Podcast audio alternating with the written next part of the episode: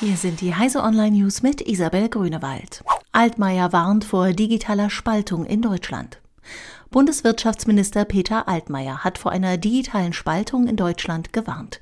Der CDU-Politiker sagte auf einer Konferenz zum digitalen Wandel in Städten und Regionen in Berlin, viele Gegenden fühlten sich abgehängt, auch beim digitalen Wandel.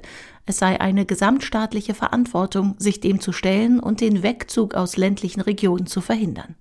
Bei Zukunftstechnik stelle sich für Deutschland und Europa die Frage, ob sie weltweit vorne dabei sein wollen. Dann müssten sie nun die Weichen stellen. Algorithmen benachteiligen Menschen mit Behinderungen. Künstliche Intelligenzsysteme tun sich schwer damit, Menschen mit Behinderungen fair zu behandeln.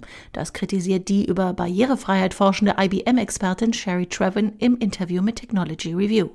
Ein Hauptgrund dafür sei, dass Maschinenlernsysteme nicht darauf programmiert würden, die Vielzahl verschiedener Behinderungen zu berücksichtigen. Stattdessen modellieren sie diese Gruppe ähnlich wie bei verschiedenen ethnischen Gruppen oder den Geschlechtern als einfache Variable mit zu wenigen möglichen Werten. Facebook verspricht transparentere Politwerbung zur EU-Wahl. Facebook will zur Europawahl für mehr Transparenz auf seiner Plattform bei politischer Werbung in der EU sorgen. Die Anzeigenregeln sollen rechtzeitig vor der Abstimmung im Mai eingeführt werden. Dazu gehört bisher unter anderem, dass jeder, der Werbung mit politischen Inhalten schalten will, seine Identität und seinen Standort angeben muss. Außerdem sollen die Anzeigen in einer öffentlichen Datenbank bis zu sieben Jahre lang gespeichert werden. Neue Ermittlungen gegen Huawei.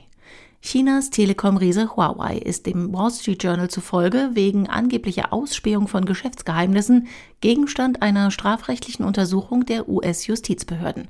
Die Ermittlungen seien bereits fortgeschritten und könnten schon bald zu einer Anklage führen, hieß es. Von der möglichen Wirtschaftsspionage könnten auch die Telekom-Tochter T-Mobile US mit einem Gerät zum Testen von Smartphones betroffen gewesen sein. Diese und alle weiteren aktuellen Nachrichten finden Sie auf heise.de.